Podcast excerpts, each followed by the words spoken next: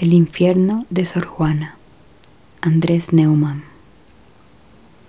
La noche en que la conocí, Sor Juana me explicó que todo había sido culpa de la menopausia. Pero la menopausia, objeté con pedantería, empieza a los 50. Juana me contempló como esos curas que están a punto de castigarte y deciden absolverte.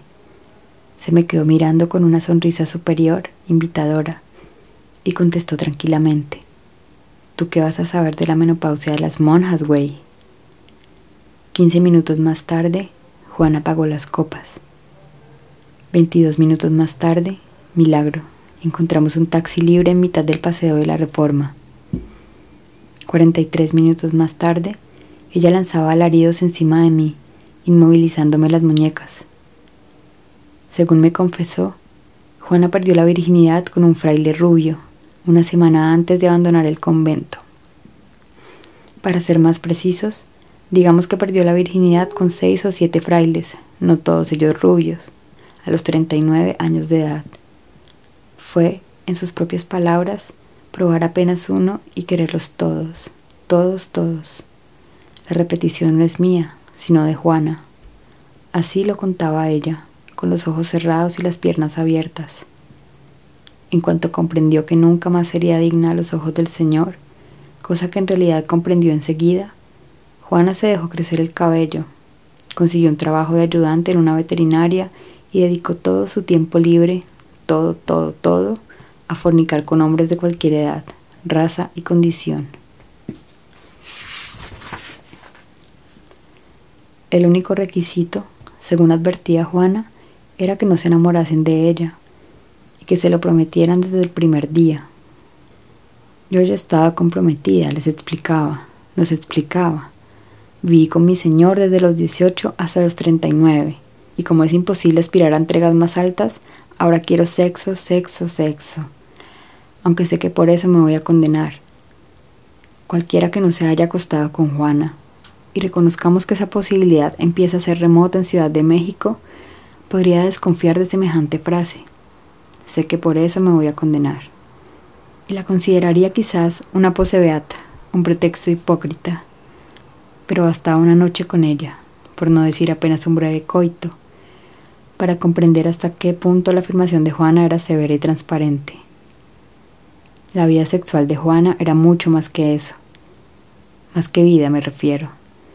Y de no haber sido tan gozosa y entusiasta, me atrevería a añadir que se trataba justo de lo contrario de una muerte, con sus correspondientes y absolutamente inevitables resurrecciones carnales.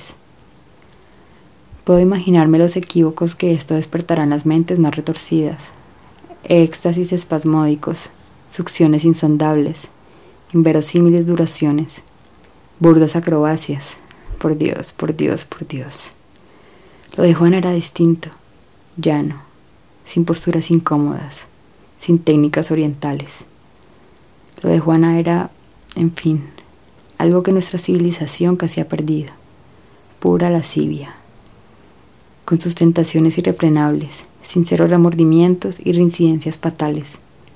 Lo increíble era que estos ciclos, que a la gente puede llevarle días, meses, años, Juana lo resumía vertiginosamente en pocos minutos, intentando que una aproximación científica, Digamos que la población femenina suele experimentar las fases de excitación, meseta, orgasmo y resolución. Juan en cambio padecía rubor, enajenación, arrepentimiento y recaída, sin preámbulos, sin demora, como una tormenta de verano. Desde el primer encuentro en su casa, asistí abierto a la liturgia que se repetiría siempre. Juana me desnudaba con brutalidad, me mordía con ansia, me rechazaba brevemente, se arrancaba la ropa interior y me atraía dentro de ella. Entonces comenzaba la parte más asombrosa, esa que terminaba de capturar mis sentidos y que, de alguna forma, terminó por condenarme. Juana me hablaba, hablaba, aullaba, rezaba, suplicaba, lloraba, reía, cantaba, daba gracias. Para hacerla ingresar en aquel trance no hacían falta hazañas físicas de ningún tipo, solo había que aceptarla la recompensa era apabullante.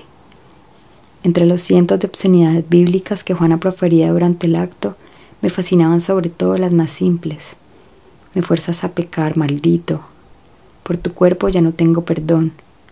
Me empujas al infierno, etc. Algún escéptico podrá pensar que eran meras exclamaciones de doctrina, pero a mí esas cosas me conquistaban. Soy un hombre corriente, no suelo despertar grandes pasiones, y nunca más, entiéndanme, había llevado a nadie hasta el infierno. Mi tragedia era esta. ¿Cómo fornicar después de Juana? Valía la pena salir de las voluptuosas llamas del Averno para acomodarse en las blanduras de un colchón cualquiera. Con ella cada vez era un acontecimiento, un placer deplorable, un acto de maldad trascendente. Con las demás mujeres el sexo era apenas sexo. Desde que conocí a Juana, todas mis amantes esporádicas, y muy especialmente las progresistas, me parecían tibias, previsibles, de una normalidad desesperante. Lo que hacíamos juntos no era terrible, ni atroz, ni imperdonable. Al ser tocado por otro, ninguno de los dos perdía sus principios. Fingíamos encontrarnos para cenar, bromeábamos con cortesía, nos aburríamos gratamente. Con el tiempo fui pasando de la apatía a la fobia y llegué a detestar los gestos vacíos que intercambiaba con mis amantes, los comienzos precavidos, las pequeñas contracciones, los grititos moderados. Ya no podía estar con nadie, nadie, nadie. La última noche que pasé en casa de Juana, ella iba vestida como de costumbre, falda ancha y zapatos viejos, sin peinar, sin maquillaje, y con la carne erizada como en espera de un terremoto. Cuando se arrancó la ropa y contemplé de nuevo su sexo velludo, no pude evitar besarle y susurrarle al oído. Estoy enamorado, Juana.